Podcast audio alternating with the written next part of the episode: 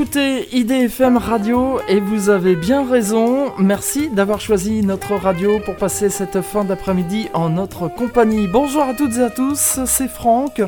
Comme tous les troisièmes mardis de chaque mois, de 18h à 19h, on se retrouve pour l'émission Entre chiens et loups, rubrique À toi les étoiles, émission consacrée à l'astronomie et à l'astronautique. Depuis plus de 10 ans, À toi les étoiles a une marraine qui est Daniel Brio qui est astronome à l'Observatoire de Paris, ainsi qu'un parrain, Jean-François Pellerin, journaliste scientifique. Et ils se joignent à moi pour vous souhaiter la bienvenue pour cette 204e émission d'À toi les étoiles qui, en ce mois de mai 2022, aura pour thème les conséquences de la guerre en Ukraine sur le spatial. En effet, ce n'est pas passé inaperçu. Le jeudi 22 février 2022, le président russe Vladimir Poutine déclarait la guerre à l'Ukraine. Et bien que la Russie et l'Ukraine aient un poids relativement modeste en termes de production, ce sont de gros producteurs et exportateurs de produits alimentaires, de minerais et de produits énergétiques essentiels. La guerre a déjà provoqué des chocs économiques et financiers d'une ampleur considérable, en particulier sur les marchés de matières premières où les prix du pétrole, du gaz et du blé qui ont grimpé en flèche, et ceci au niveau mondial. Mais on imagine moins aussi les conséquences sur le spatial, et on va décortiquer toutes ces conséquences avec le parrain d'Atoile les Étoiles, Jean-François Pellerin, qui est avec nous aujourd'hui. Jean-François Pellerin, bonjour. Bonjour. Je rappelle que vous êtes euh, journaliste scientifique, en plus d'être parrain d'Atoile les Étoiles, et vous en êtes aujourd'hui à votre 17e participation depuis que cette émission Atoile les Étoiles existe. Jean-François Pellerin, on va donc parler des conséquences euh, sur le spatial de cette euh, guerre entre l'Ukraine et la Russie qui a donné un gros coup de frein au, programme spatial. Hein. Oui, oui, bien, bien évidemment, c'est sûr que depuis un peu plus de 80 jours, donc il y a il y a une guerre qui est enclenchée euh, suite à une invasion qui a eu lieu le, la nuit du 24 au 25 février euh, dernier. Donc tout ça, ça a bien évidemment des, répercussions. Des répercussions à commencer par, euh, par l'Ukraine, qui est une grande puissance spatiale. Il y a encore dix ans, on comptabilisait dans le top 5 ou 6 des grandes puissances de l'espace, elle était dedans. Elle avait envoyé plus de 130 fusées dans le monde pour près de 250 satellites de, de 20 pays. Hein. donc elle a un potentiel, elle, comme grande, comme grande puissance euh, spatiale, comme, euh, comme étant un pays qui a beaucoup d'industrie dans, dans l'espace. On connaît notamment la fusée Zénith, la célèbre fusée Zénith, qui est un peu la, la, fusée ukrainienne, la, la Soyuz ukrainienne. Donc elle est, elle est effectivement touchée de, de, de plein fouet dans, dans, ces industries.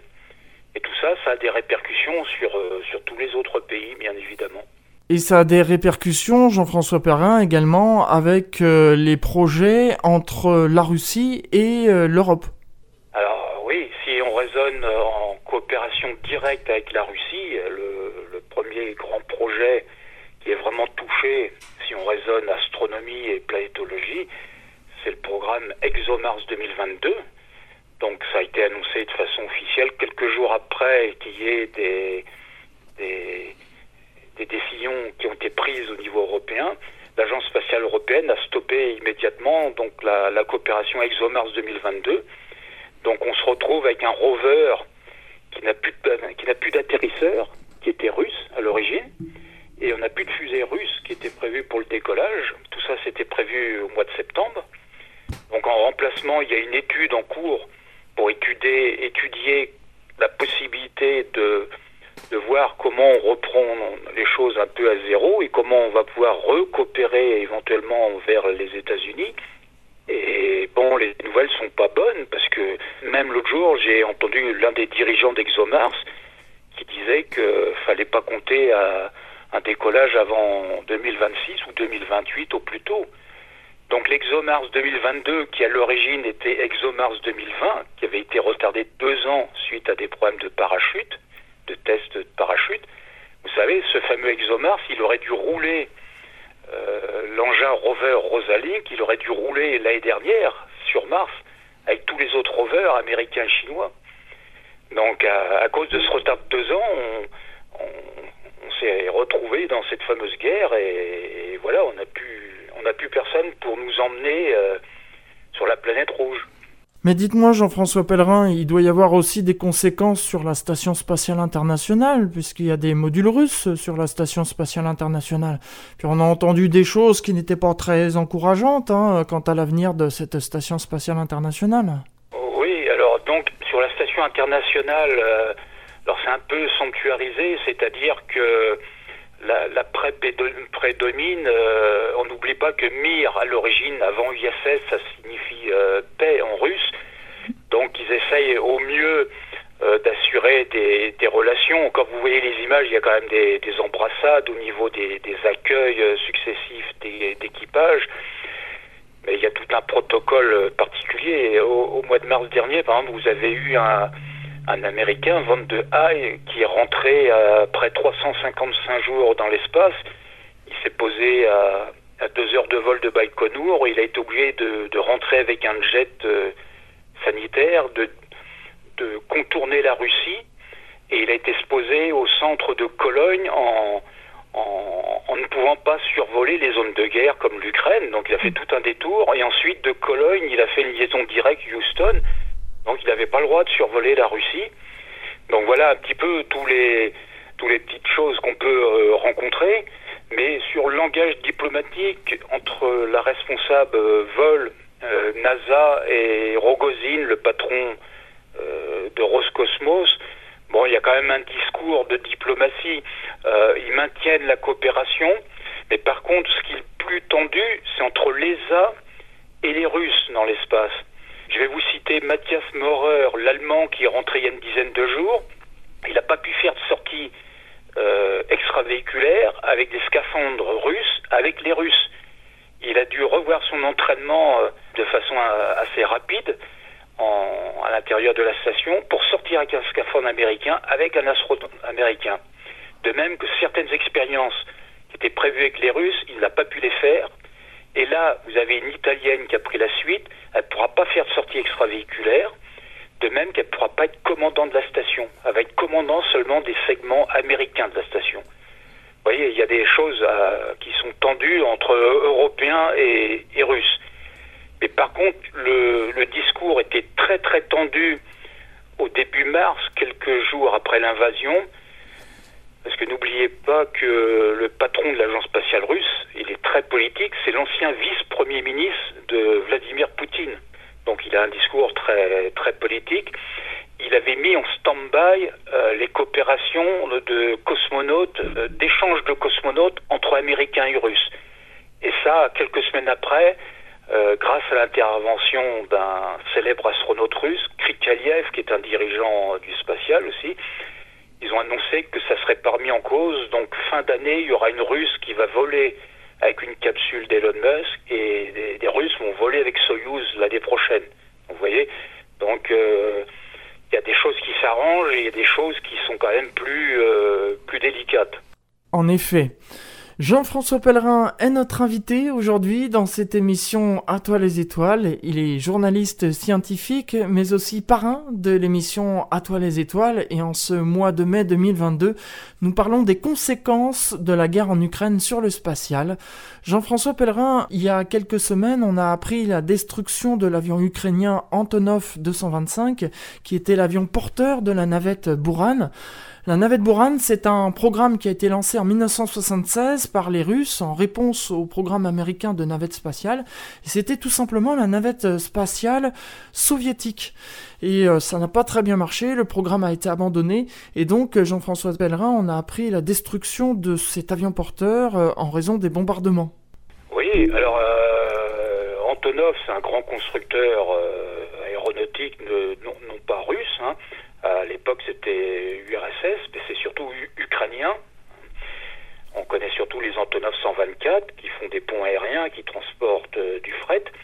Et il y a un avion qui est au sommet de tout ça, c'est l'Antonov 225, qui avait été développé à l'origine pour la navette spatiale euh, russe Buran en 1988. Et moi, j'ai eu la chance de l'avoir volé au Salon du Bourget, c'était en 89. Donc il a été détruit, l'Antonov, en grande partie, suite à, des des destructions des forces aéroportées russes sur l'aéroport d'Ostomel. C'est un aéroport international dans la zone de fret, et c'est à 20 km de Kiev. Et il y a des vidéos, notamment Air et Cosmos a été l'un des premiers euh, en Europe à diffuser une vidéo de drone qui montre l'incendie. Donc c'est carrément ravagé. Et il y a déjà des estimations qui sont faites, et on pense après-guerre, on espère euh, une sortie de guerre un jour, il faudrait 3 milliards de dollars pour remettre en état cet unique exemplaire. Donc en sécurité, il faut quand même savoir qu'en plus de cet exemplaire, ils en ont un seul et un autre, mais qui n'est pas totalement assemblé et qui n'est pas en état de vol. Donc à partir de ce qui reste un peu de celui-là et de celui qui est stocké, là, qui est euh, en attente, on pourrait refaire un Antonov 225 au complet. Mais il faudrait, euh, il y en a qui ont estimé, il faudrait 3 milliards de dollars. Alors c'est gigantesque, hein, cet avion, c'est plus de 253 tonnes de masse. Il peut emmener euh, dans son sein dans son ventre l'équivalent d'un Airbus A340 en pièces détachées. Une fois, il a emmené une pièce d'un seul tenant de 187 tonnes. C'était un générateur électrique, une centrale électrique. Et il peut emmener des, masses et des masses et des tonnes sur une distance de 10 000 km. Je ne sais pas si vous voyez, c'est vraiment impressionnant. Et cet avion, bah, il est unique. Hein. Il n'y en a qu'un seul. Malheureusement, Jean-François Pellerin, je pense que lorsque la guerre sera terminée, la priorité euh, sera plutôt de reconstruire euh, toutes les habitations qui ont été détruites euh, par les bombardements plutôt que de reconstruire cet avion. Oui, oui. Et puis il y a toutes les infrastructures, il y a les usines. donc apparemment, dans les, fameuses usines ukrainiennes qui sont dans l'est de l'Ukraine, qui sont dans des zones de combat, donc apparemment elles ne seraient pas touchées par euh, des missiles russes, mais il va y avoir un ralentissement de la production.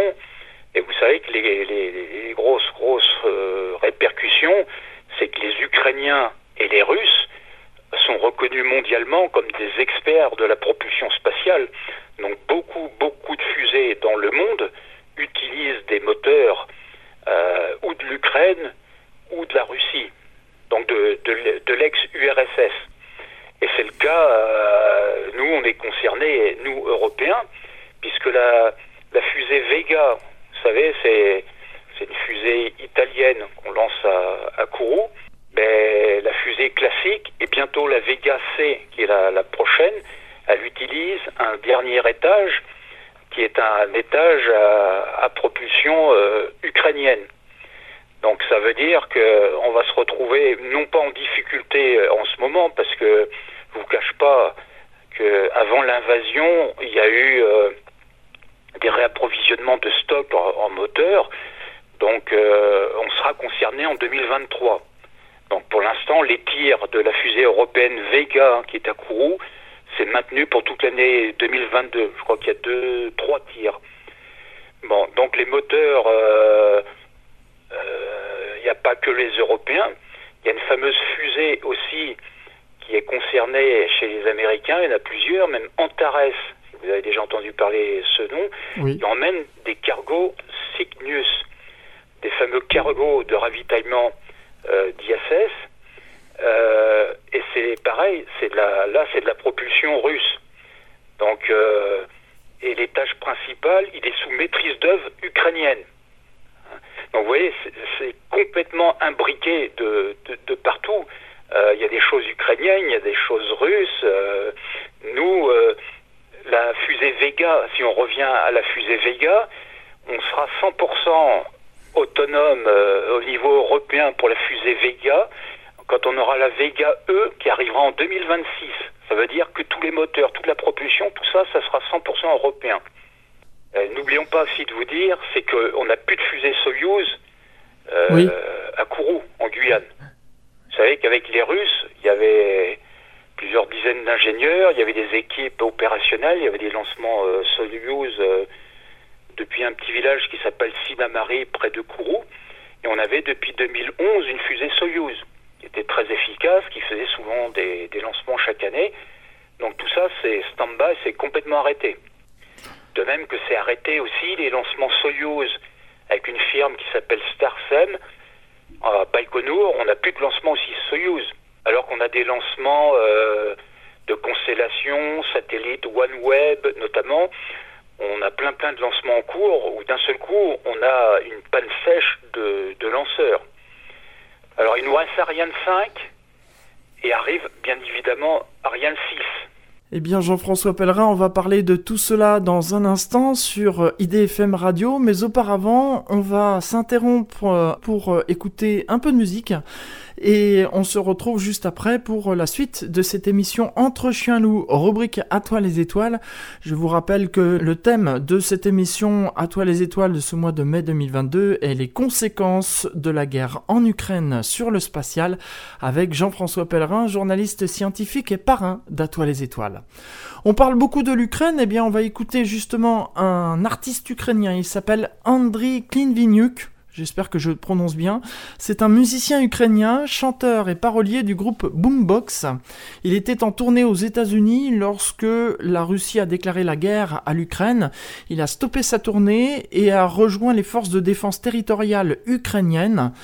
Il a été blessé par un éclat d'obus reçu au visage, mais je vous rassure, ses jours ne sont pas en danger.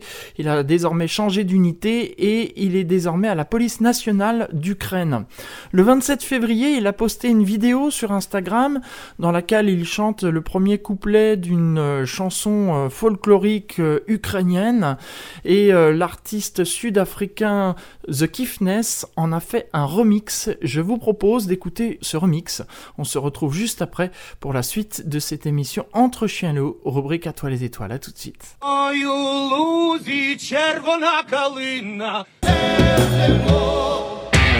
En Ile-de-France, vous écoutez IDFM, la plus francilienne des radios. 18h passées de 21 minutes sur IDFM Radio, la radio du bien-être. C'est l'émission Entre chiens et loups. Rubrique À toi les étoiles, comme tous les troisièmes mardis de chaque mois, 18h, 19h. Le thème de cette émission de ce mois de mai 2022, les conséquences de la guerre en Ukraine sur le spatial, avec comme invité Jean-François Pellerin, journaliste scientifique et parrain d'À toi les étoiles. Jean-François Pellerin, avant cette pause musicale, on parlait de Ariane 5 et Ariane 6. Est-ce qu'il y a d'autres lanceurs aussi qui vont être impactés par euh, ces conséquences de la guerre en Ukraine? Dans les lanceurs, il y a un lanceur très célèbre aussi aux États-Unis, c'est Atlas 5 de United Launch Alliance qui utilise aussi des moteurs russes. Donc la Russie n'approvisionnera plus de moteurs et ne fera plus son expertise.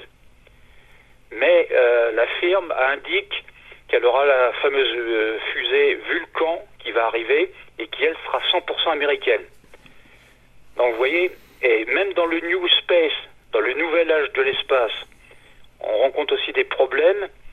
Il y a plusieurs start-up en Europe et aux États-Unis qui sont en partenariat avec des contractuels d'Ukraine pour concevoir les moteurs. Certaines ont même des employés qui travaillent en Ukraine et qui, d'ailleurs ont quitté le pays ou ont pris carrément les armes. Donc vous voyez les répercussions à tous les niveaux, jusque dans le New Space, dans tous les grands lanceurs. Donc euh, nous, on garde Ariane 5 100% européenne, on va voir Ariane 6 qui arrive, 100% européenne. Euh, le, Space, le SpaceX, les Falcons, c'est 100% américain, c'est du SpaceX. Donc il est, dans une situation euh, où il assure, il est en bonne position. Mais bon, c'est tendu, hein, parce que euh, vous avez des échanges euh, actuellement entre Elon Musk et son copain Rogozin, patron de l'agence spatiale russe. C'est lui, à une époque, qui avait fait une allusion en disant Vous avez plus de navette spatiale aux États-Unis, il faudra un trampoline pour envoyer les Américains dans l'espace. Et Elon Musk lui avait répondu, quand SpaceX fonctionnait avec des cosmonautes, il avait dit ça y est, le trampoline fonctionne, on vient de le tester. Et là, donc, il y a, des tensions de, de, partout. On a même vu des choses où les gens, ils ont cru que c'était une provocation. Vous avez peut-être vu au mois de mars, il y avait trois cosmonautes russes qui sont arrivés. Ils étaient habillés en jaune et bleu au niveau combinaison. Oui. Bon, euh, certaines sources ont dit que c'était les couleurs euh, de l'Institut et de l'Université Bauman de Moscou, donc ils sont diplômés, euh, couleur jaune et bleu. Donc c'était pas c'était pas en rapport avec l'Ukraine. Bon, mais ça avait un double sens quand même. Hein. C'était quand même assez assez visible quand on les a vus rentrer et passer par le SAS. Donc, euh, il y en a quand même vu aussi une chose. L'autre jour, il y a eu une sortie extravéhiculaire euh, hors ISS de deux Russes. Ils ont sorti un drapeau rouge avec l'étoile, euh, comme si c'était le drapeau sur le Reichstag à Berlin en 1945. Oui, en effet, oui. Oui, en même temps, on sent qu'il y a un peu des, tensions, il y a un genre de provocation. Bon, le vol habité est préservé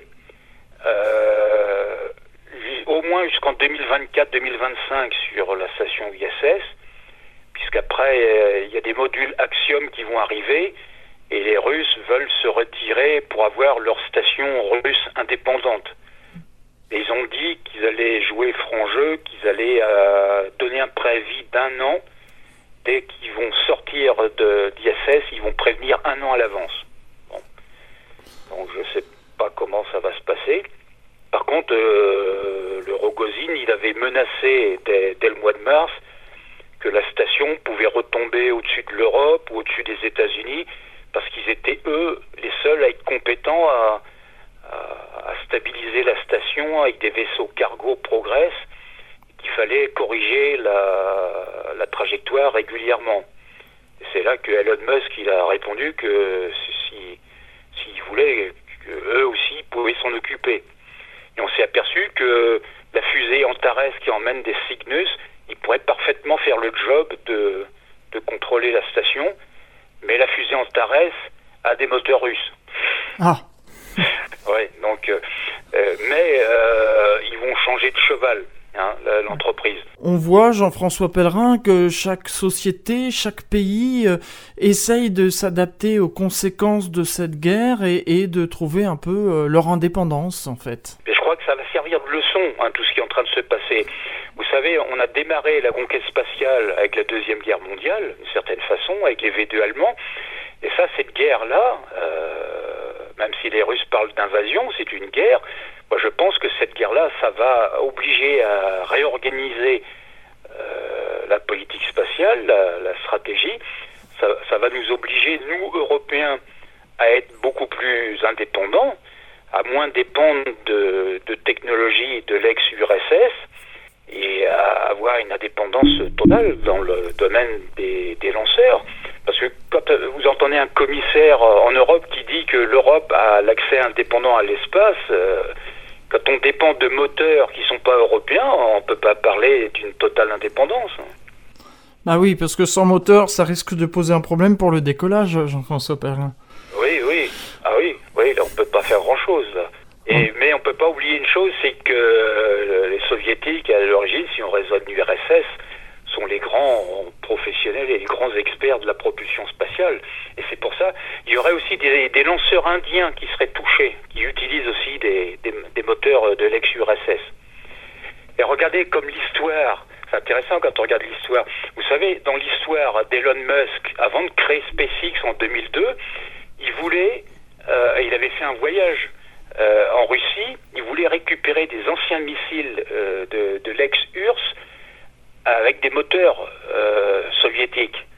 Heureusement qu'il n'a pas pris cette option-là, qui, développe des, des, Merlins, des moteurs Raptor pour le Starship, qui développe lui-même sa propulsion et qu'il a décidé il y a 20 ans de développer toute sa politique de, de lanceurs puis de capsules dans l'espace alors qu'il voulait faire euh, des choses avec les Russes au départ.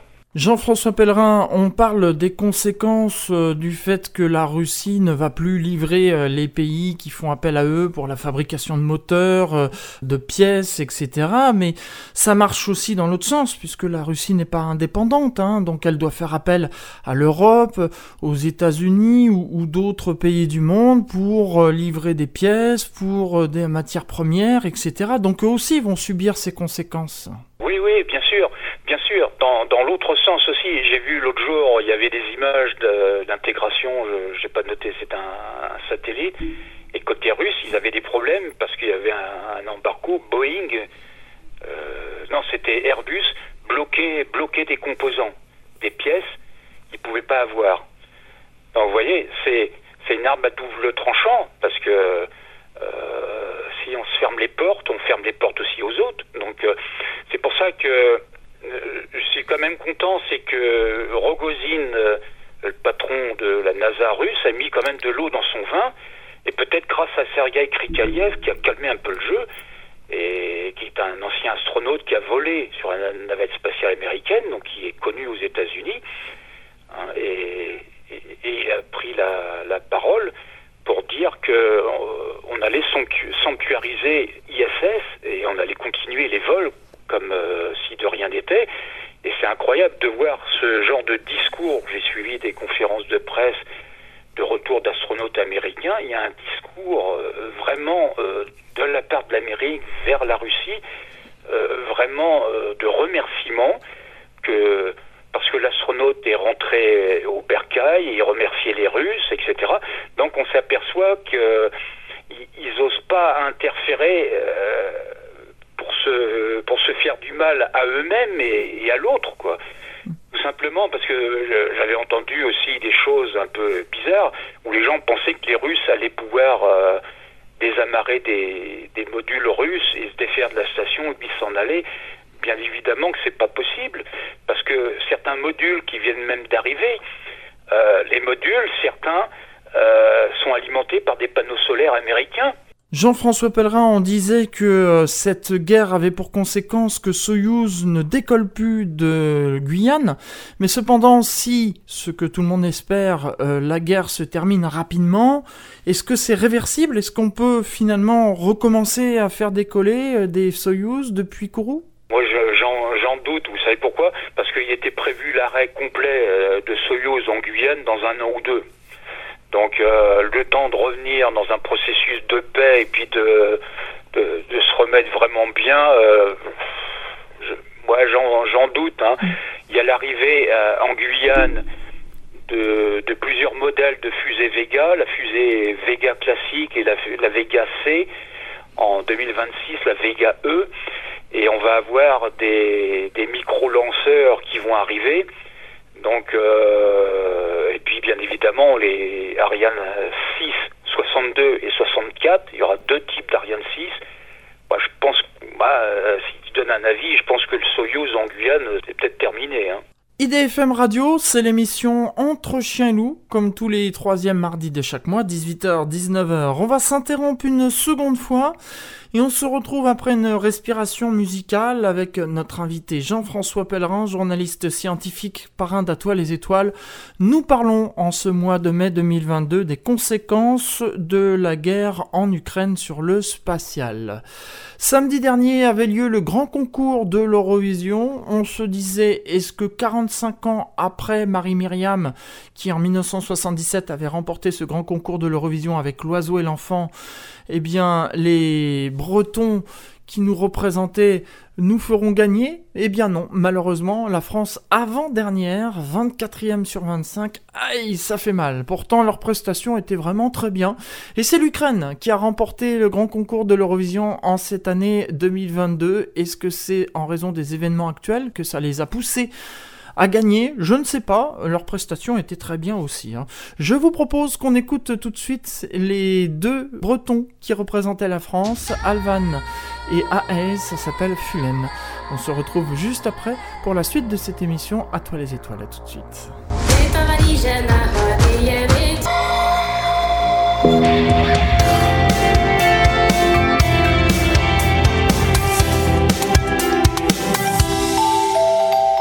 C'est IDFM Radio que vous écoutez et vous avez bien raison, c'est l'émission Entre Chien et Loup, comme tous les troisièmes mardis de chaque mois, 18h, 19h, émission consacrée à l'astronomie et à l'astronautique. Le thème de cette émission de ce mois de mai, les conséquences de la guerre en Ukraine sur le spatial, avec comme invité Jean-François Pellerin, journaliste scientifique et parrain d'Atoile les Étoiles. Jean-François Pellerin, avant cette pause musicale, on a pu constater les énormes d'énormes conséquences qui peut y avoir sur le spatial de cette guerre. J'imaginais pas que c'était à tel point. Il y en a encore, hein, Jean-François Pellerin, des, conséquences. Ben, les, conséquences, c'est que aux, dernières heures, les usines n'auraient pas été touchées. Là, les usines euh, euh, où il y a les fameux euh, fabrication de moteurs et intégration d'étages. Euh, mais j'ai pas plus d'informations. Euh, L'Ukraine, euh, si j'ai une information à vous donner, l'Ukraine a commencé à décliner dans le domaine de ses lanceurs, parce qu'elle avait une vraie politique de lanceurs. Vous vous souvenez aussi qu'elle avait eu un, des décollages depuis une plateforme maritime, hein. elle faisait des choses extraordinaires. Hein. Depuis la Crimée 2014, tout ce qui est lanceur ukrainien, ça a décliné. Et il y avait un projet en cours pour les Ukrainiens euh, de lanceurs nommé Cyclone, qui va certainement être abandonné. C'était un développement avec euh, le Canada. Donc ça, ça va être abandonné. Donc ça, ça a des répercussions dans tout le domaine des, lanceurs. Euh, J'ai pas creusé le sujet dans le domaine de, l'astronomie. Euh, je sais que quelques jours après l'invasion, il y a eu un laboratoire de physique euh, fondamentale qui a été bombardé. Je ne sais pas ce qu'il y a eu après. Peut-être qu'il y a des sites astronomiques ou je sais peut-être y avoir des, sites euh, internes à, l'Ukraine, mais il y a des zones pour beaucoup qui sont en zone de combat. Mais c'est évident que ça va laisser des, traces. Hein. Il y a des répercussions euh, partout dans le monde entier hein, sur, sur les, lanceurs. Euh, les Russes, on a besoin d'eux, on peut pas. Oui. Jean-François Pellerin, en préparant cette émission, vous m'avez dit aussi qu'il y avait des conséquences sur les missions lunaires. Vous savez qu'à partir du mois d'août, euh, les Russes, avec leur sonde Luna, ils repartent vers la Lune. Et on avait des expériences, notamment sur la Luna 27, qui aura lieu plus tard, puisqu'il est prévu Luna 24. 24, c'est en 1976, et donc Luna 27, 26, 27, 28, 29, c'est les sondes dans les années qui viennent qui redémarrent. C'est un projet qui avait été arrêté il y a, très très longtemps. Le but, c'est de ramener des échantillons et c'est de faire rouler des, des rovers et on avait des expériences, notamment en Luna 27 de l'Agence spatiale européenne, donc ça s'est tombé à l'eau. Et par chance, donc vous voyez comme quoi on, peut arriver à se réorganiser. Euh, l'expérience a été acceptée il n'y a pas très longtemps grâce à, l'Agence spatiale européenne qui s'est tournée vers une société astrobotique privée qui va lancer des, des et des engins sur la Lune et qui est une société privée vous savez qu'il y a un programme euh, lunaire d'alunisseurs et d'atterrisseurs euh, privés aux États-Unis en ce moment. Donc ça, c'est quelque chose qui, va beaucoup se développer. Et l'ESA, c'était une expérience de pénétrateur euh, qui descend à 1m50, 2 mètres de profondeur, qui était un peu inspiré de celui d'ExoMars. Donc, par chance, cette expérience, elle est sauvée, donc elle sera, elle sera sur un engin grâce aux États-Unis. Hein. Donc, et là, on attend la fin d'une étude en cours pour savoir ExoMars comment on va pouvoir faire. ExoMars 2022, euh, euh, moi j'ai bien peur, c'est qu'on soit un peu dans une obsolescence, puisque le rover, euh, déjà ça fait deux ans qu'il attendait, il a eu deux ans de retard. Imaginez s'il décolle en 2026 ou 2028, on fera décoller une électronique et un engin qui aura, qui aura six ans, six, sept ans. Donc, tout ça, c'est pas facile, hein, parce qu'il y a à la fois des contraintes de, composants, d'électronique, euh, d'échanges. On, est tous imbriqués les uns avec les autres. Hein, c'est Jean-François Pellerin, il y a un dicton qui dit euh, le malheur des uns fait le bonheur des autres. Comme vous expliquiez tout à l'heure, euh, il va falloir que les agences spatiales se tournent vers des startups pour remplacer ce que la Russie fabriquait à l'époque. Donc euh, pour euh, des startups, ils vont se frotter les mains parce que ça va être une aubaine pour eux et puis ça va peut-être permettre la création de nouvelles startups, voire euh, de, nouvelles embauches, de nouveaux emplois. Ça, fait le bonheur par exemple de, Rocket Lab. Vous avez peut-être vu la société de Nouvelle-Zélande qui est installée aussi en Virginie aux États-Unis qui a lancé une fusée électron avec récupération de l'étage par hélicoptère. Donc, euh, il, s'est exprimé, le patron, l'autre jour, sur la, la, pénurie, comme il dit, la pénurie des lanceurs. Il dit que ça, ça nécessite une vraie réorganisation. Et c'est de, c'est de miser sur une politique d'indépendance, de, de développer ses, ses propres moteurs. Euh, nous, pareil, en Europe, c'est ce qu'on est en train de faire pour les nouvelles Vega. Donc il faut absolument euh, viser la, la, totale indépendance. C'est pour ça quand on dit l'accès autonome à l'espace, euh, ben non, on n'a pas l'accès totalement indépendant à l'espace quand on voit ça. Parce que d'un seul coup, euh, on prend conscience des, des, réalités. Mais bon, ils nous tiennent parce qu'ils sont les meilleurs au monde dans la propulsion spatiale, hein, les ex-soviétiques, Ukraine, Russie. Cependant, Jean-François Pellerin, pour certains pays, ça va peut-être être trop lourd pour eux, parce que si on leur dit vous allez devoir fabriquer vous-même vos lanceurs avec vos propres pièces, certains pays n'auront pas les moyens financiers de pouvoir tout financer de A à Z, et c'est pour ça qu'on fait souvent appel d'ailleurs à d'autres pays euh, et d'utiliser oui, l'Europe. Mais regardez, euh, moi je regardais dans les chiffres, si on regarde les budgets, euh, regardez, si ExoMars, on l'avait fait 100% européenne la mission, avec un atterrisseur, et une fusée Ariane 6 pour aller faire décoller notre ExoMars.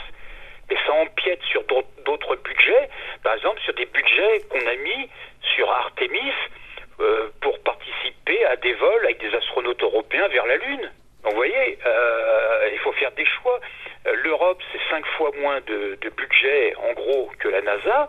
Donc à tout moment, c'est un équilibre budgétaire qui n'est pas facile. On n'a pas la puissance américaine budgétaire. Et c'est vrai que si on veut aller de façon totalement indépendante sur Mars, ben, il faut prendre de l'argent euh, sur d'autres postes budgétaires. Et bon, à côté, il y a le vol habité. Et, c'est vrai que c'est quand même très attractif de, de, se dire, on a un module de service euh, sur Orion et à bord de la cabine, on va avoir des, des Européens. Il y a déjà des vols de prévus. Donc il faut faire un choix où on est totalement indépendant dans certains domaines et ça empiète sur d'autres parties qui sont quand même euh, très, très valorisantes, qu'on ne pourrait plus faire. Jean-François Pellerin, cependant, tout n'est pas noir quand même dans cette histoire, puisque vous m'aviez dit tout à l'heure, lorsqu'on préparait cette émission euh, hors antenne, que le 12 avril 2022, alors qu'on commémorait le 61e anniversaire du vol de Yuri Gagarin, le premier homme dans l'espace, il y a eu des engagements qui ont été pris. Oui, alors il y a des nouveaux engagements. Alors vous savez que Poutine, il est assez proche de son homologue de Biélorussie. Et sur la nouvelle base qui est située en Russie, ils ont signé un accord. Il y avait Rogozin, patron de Roscosmos, qui était présent. Donc il y a un renforcement, il y a un accord qui est signé où ils vont être main dans la main dans le vol habité. Et de plus en plus, il y aura donc des, des Biélorusses de nationalité de Biélorussie qui vont voler dans les équipages russes pour rejoindre la station internationale. Et le premier, ça devrait être en, en 2023. Et dès le mois de juin de l'année 2022, il, devrait y avoir euh, deux sélections d'une dizaine euh, d'astronautes. Et c'est pas uniquement vol habité là-haut dans l'espace, mais c'est aussi au niveau infrastructure, euh, vol habité au sol. Donc c'est un, vrai renforcement. Euh, par le passé, il n'y a jamais eu de vrais Biélorusses de nationalité biélorusse. Il y en a eu deux ou trois qui étaient nés en Biélorussie, mais qui n'étaient pas de nationalité biélorusse, ils étaient soviétiques. Hein. C'était à l'époque de, de l'URSS, bien évidemment. Donc là, ça serait le premier euh, Biélorusse en 2023. Et on aura en 2023, ce qui montre que Poutine euh, veut un peu diviser l'Europe. Vous savez que la, la Norvège n'est pas dans l'Europe. Et la Norvège, euh, d'ailleurs, elle fera des lancements de satellites euh, depuis une base. Hein. Elle va faire parler d'elle, la Norvège. Et l'année prochaine, elle va avoir son astronaute. On vient de le découvrir. Il était à l'entraînement. C'était un peu euh, secret, Cité des étoiles. On, on vient de découvrir l'existence d'un Norvégien. Alors, ce qui peut paraître curieux, donc il va voler au premier semestre 2023. Mais ce qui est curieux, c'est qu'il n'a pas de doublure. Donc s'il si, se blesse, il y a, n'y a pas de backup. Hein. Vous savez, euh, normalement, il y a toujours un backup, hein, oui. un astronaute de, de secours. Donc, euh, bah, il est tout seul à l'entraînement. Il termine son entraînement. Il s'appelle euh, Nima Shahinia. Voilà. Il volera avant juin 2023, premier Norvégien de l'espace. Vous êtes sur euh, IDFM Radio, Jean-François Pellerin est notre invité, il est euh, parrain d'Atoile les Étoiles et journaliste scientifique. Nous parlions des conséquences de la guerre en Ukraine sur le spatial. Je pense qu'on a fait le tour, hein, Jean-François Pellerin, quoique on pourrait encore en parler pendant des heures. Ce que je vous propose, c'est qu'on fasse une dernière pause musicale et on se retrouve pour la dernière partie de cette émission à Toi les étoiles. Je vais profiter de votre présence pour que l'on commente un peu l'actualité spatiale. A tout de suite.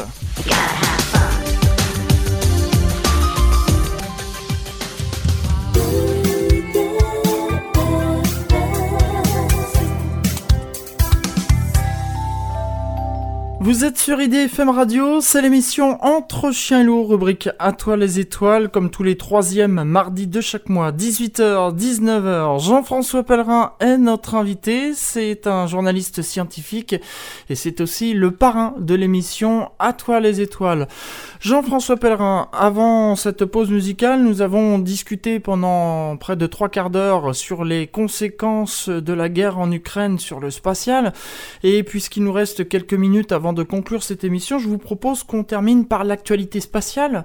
Oui, alors la, grande date qu'on a eue euh, en mars dernier, euh, peu de temps après le déclenchement de, cette guerre, on avait un événement euh, magistral, c'était l'énorme fusée du programme Artemis, le lanceur SLS, qui est arrivé le 18 mars, qui est sorti de son VAB, vous savez, c'est le fameux building gigantesque euh, accueillait les navettes spatiales et les Saturne V.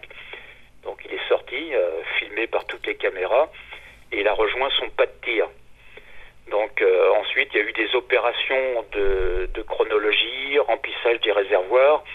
Mais bon, il s'est retrouvé avec quelques petits pépins et de problèmes au niveau alimentation, au niveau de, de, de problèmes de vannes, euh, le problème euh, de cryogénie.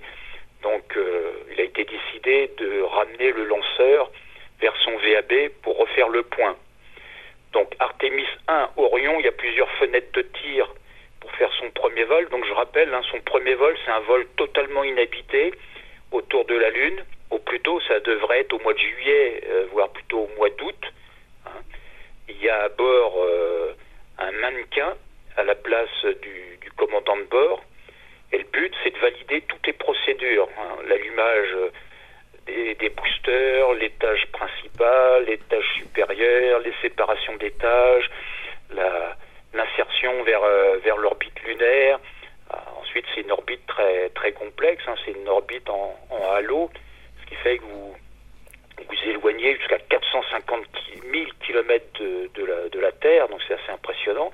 Tout ça, ça sera filmé en, en vidéo 4K, hein, les, derniers grands standards euh, vidéo. Et on va avoir une mission comme Apollo 8, mais euh, avec personne à bord. Donc ça devrait avoir lieu euh, au cours de, l'été. Et la deuxième grande étape, ça sera deux ans après, en 2024. On mettra quatre astronautes. On aura trois, trois astronautes américains et un canadien.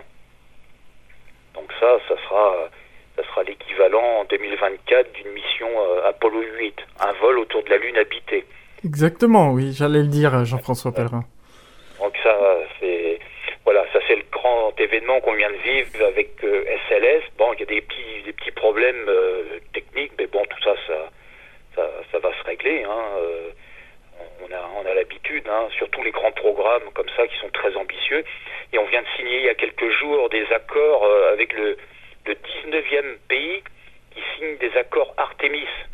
Vous savez que c'était Burdenstein, l'ancien euh, grand Jim, pour les intimes, euh, l'ancien patron de la NASA, oui. il avait ouvert des accords, euh, des signatures avec tous les pays qui voulaient rentrer dans le programme Artemis. Et la Colombie vient juste de signer, et c'est les 19e. Il y a près de 20 pays qui, qui soutiennent donc le programme de retour sur la Lune des Américains, Artemis. Donc c'est quand même un grandiose. Hein. Ça n'a rien à voir avec Apollo, qui était une démarche totalement euh, américano-américaine. Là, c'est complètement international. Et on a, nous, déjà trois, trois vols. On aura déjà trois Européens qui sont prévus. Hein. puisqu'on fournit, on fournit des, des modules de service. Vous savez, la, chambre des machines des cabines Orion, c'est l'ESA, l'Agence spatiale européenne, qui est chargée de, tout ça. Et on, fournit aussi, on va fournir des modules d'une future station. Vous savez, c'est la, Gateway qu'on va installer autour de la Lune. Une station autour de la Lune. Donc tout ça, c'est tout ça, c'est en cours. Il y a des premiers modules qui sont déjà en cours d'assemblage, pas d'assemblage, mais de fabrication, notamment en Italie. Jean-François Pellerin, on aura donc euh, deux stations spatiales. La station spatiale internationale, euh, vous m'aviez dit hors antenne euh, qu'on lui laissait un sursis jusqu'en janvier 2031, donc à peu près 9 ans encore. Et puis une deuxième station qui sera en orbite autour de la Lune. D'autres choses à dire, Jean-François Pellerin, en ce qui concerne l'actualité spatiale? Alors l'actualité spatiale, on a Boeing. Vous savez que mmh. Boeing a une capsule, comme SpaceX dans, trois jours, ils vont faire le, vol, là, dans la nuit du 19 au, au 20 mai.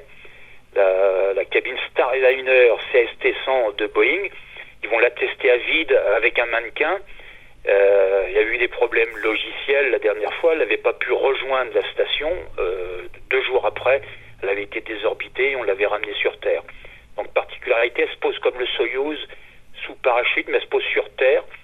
Donc il va rester huit jours sur la station, il va tester euh, des transits de, fret de matériel et elle va ramener du fret au sol. Et c'est prévu entre le 19 et, le 27, 28 mai euh, prochain, quelque chose comme ça. Et on a dans les prochains jours aussi le cinquième vol habité de New Shepard.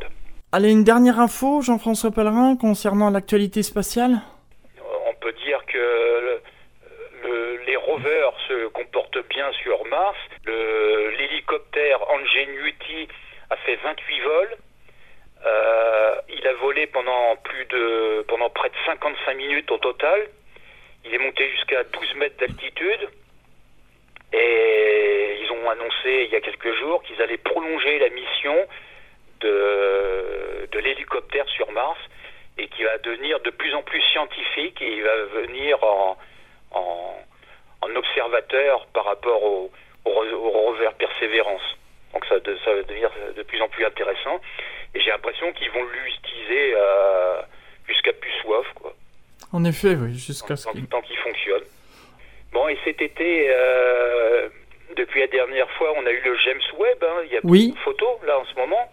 Oui. Donc, euh, quand on compare avec d'anciens télescope euh, infrarouge, euh, il donne déjà des premiers bons résultats. Donc Ariane 5 a fait un super travail. Il y aura d'ailleurs euh, une émission à Toi les étoiles qui sera consacrée au James Webb Telescope, mais comme vous le savez, moi j'attends toujours que lorsqu'on lance un nouvel engin dans l'espace, j'attends qu'il se mette au travail et nous fournisse des premières données avant d'y consacrer une émission. Mais d'ici la fin de l'année, c'est promis, il y aura une émission consacrée au James Webb Telescope. Jean-François Pellerin, on arrive au terme de cette émission à toi les étoiles. Et comme je le fais d'habitude, je demande toujours euh, à l'invité le mot de la fin. Alors pour conclure, Jean-François Pellerin, le mot de la fin. Voilà, on euh, sur Terre, on devrait s'inspirer de la paix qui règne dans l'espace. Mmh. Si on pouvait faire la paix et faire comme les astronautes, ça serait une belle chose. Voilà, retour à la paix, voilà ce que je demande. je suis entièrement d'accord avec vous, euh, Jean-François Pellerin. J'adhère à 200%. Ainsi se termine cette émission à toi les étoiles. C'était donc la 204e émission d'À toi les étoiles et c'était votre 17e participation, Jean-François Pellerin, depuis plus de 10 ans que vous êtes le parrain. Et vous avez participé à cette émission avant même d'ailleurs d'être euh, parrain. Et au revoir. Dans un instant, vous allez retrouver la suite des programmes d'IDFM Radio, notamment Happy Hour avec euh, Olia. Quant à moi, je vous donne rendez-vous le troisième mardi du mois de juin. Ce sera le mardi 21 juin, premier jour de l'été. Et pour les habitués de cette émission, vous savez que chaque été, L'émission se délocalise et à travers une balade à travers la France, je vous fais découvrir des lieux dédiés à l'astronomie et à l'astronautique. Et en cet été 2022, vous allez être gâtés puisque l'été commence le 21 juin, bien sûr, et termine le 23 septembre. Et le troisième mardi du mois de septembre tombe un 20 septembre, ça veut dire une émission selon la formule de l'été en juin, juillet, août et septembre. Quatre émissions cet été, alors profitez-en bien. Rendez-vous le 21 juin et comme ce sera la fête de la musique, eh bien on parlera d'étoiles, mais on parlera aussi de musique. Je vous en dis pas plus. Bonne semaine à toutes et à tous et rendez-vous le 21 juin prochain et merci à toutes et à tous pour votre fidélité.